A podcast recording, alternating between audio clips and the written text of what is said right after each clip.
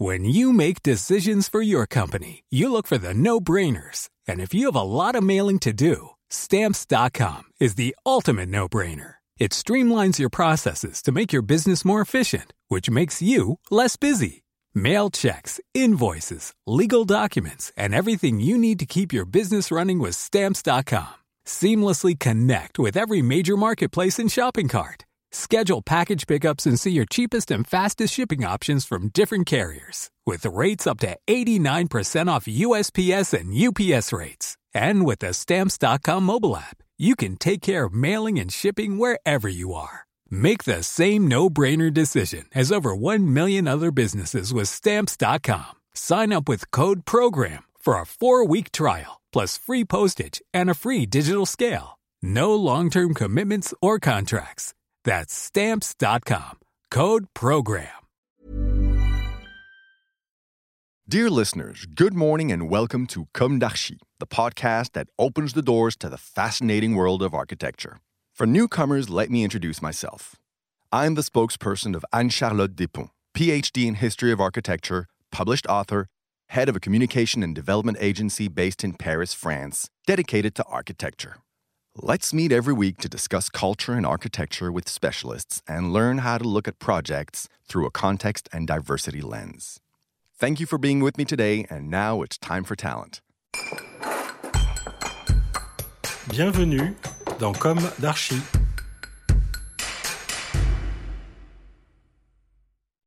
Hi everybody. Hi Jérôme Villemard. Thank you for being here today. Thank you for inviting me. You're welcome.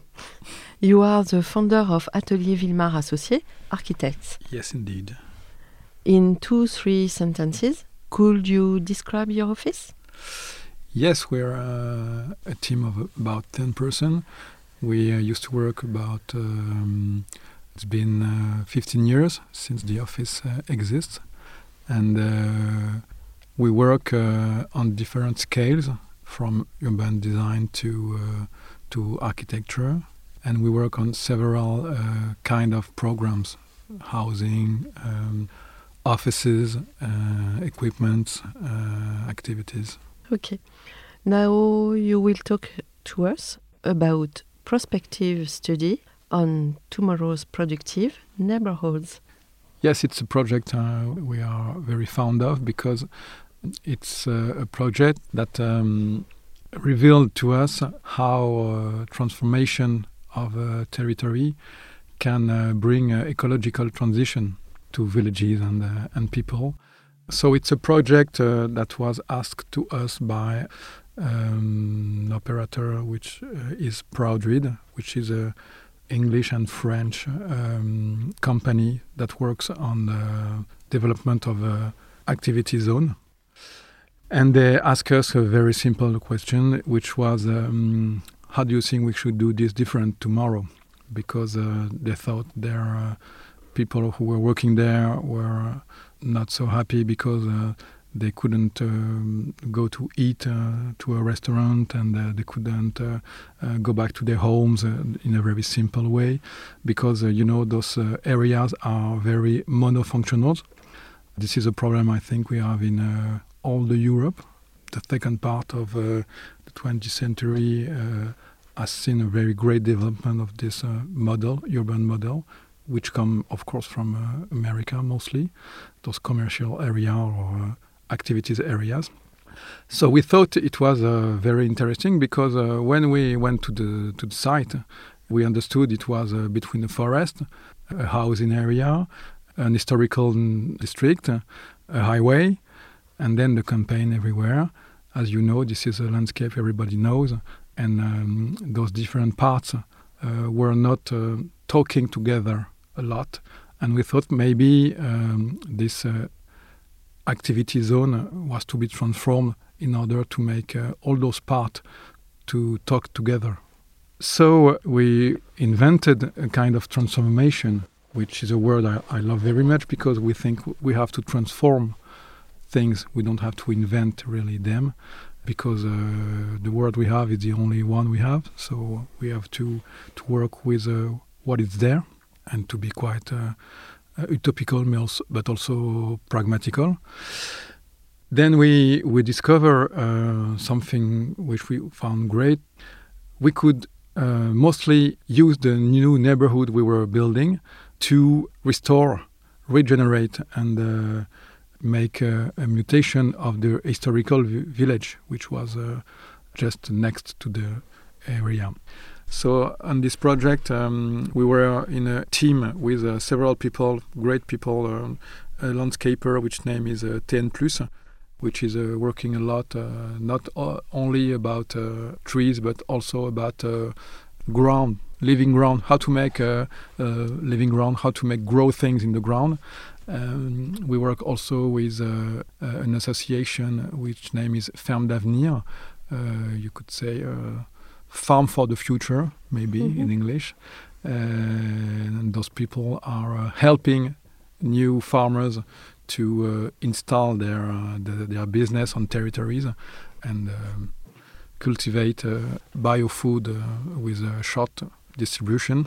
And then also we worked with a great engineer, which is Franck Boutté from Franck Boutté Consultant, which mostly helped us to to configure on the energetic uh, question and environmental aspects, how to make this district uh, a kind of help to uh, regenerate ecologically uh, uh, the old village.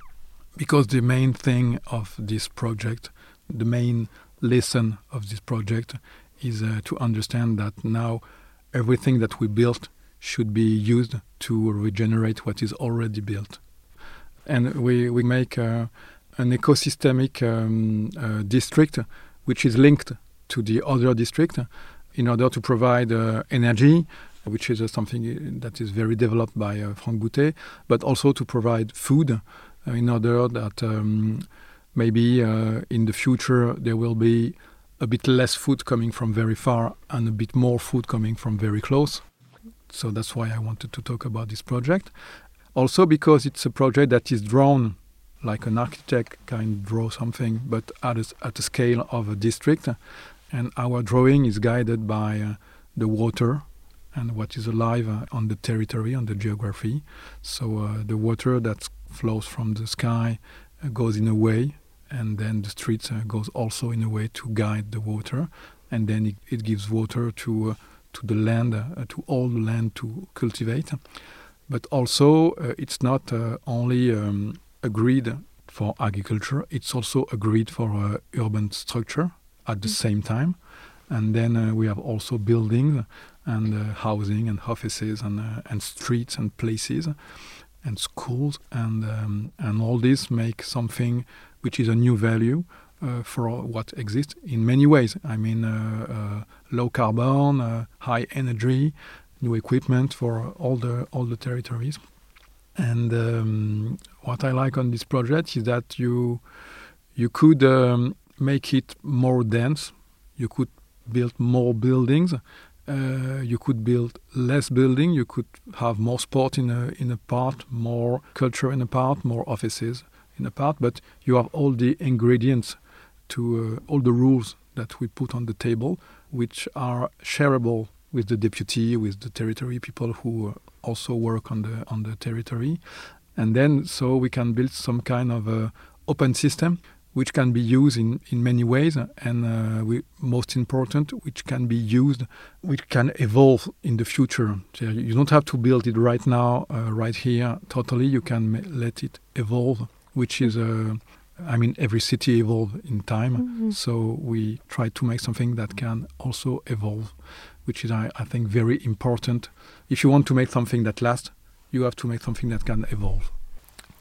So um, we proposed different typology of architecture because we thought um, a district needs a soul, and uh, like an architecture or uh, a space, it, it needs also a soul. So uh, we kind of decided that uh, there were several typologies which uh, were possible to build in this district. One is a temple, and it has a panoramic uh, way of being uh, with the landscape.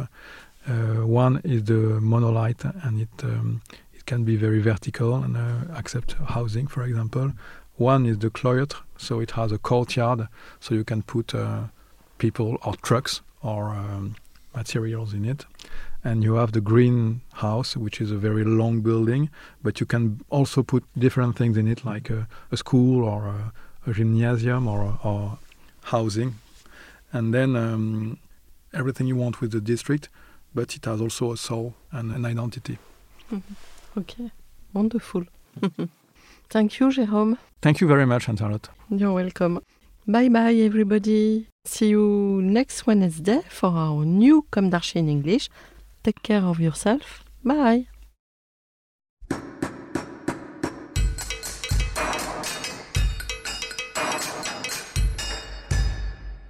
Thank you for listening. Don't forget to tune in to our previous content on Instagram at Comme d'Archi Podcast. If you like it, make sure to promote the podcast by giving it five stars on Apple Podcast and adding a comment, or on any of your favorite podcast platforms.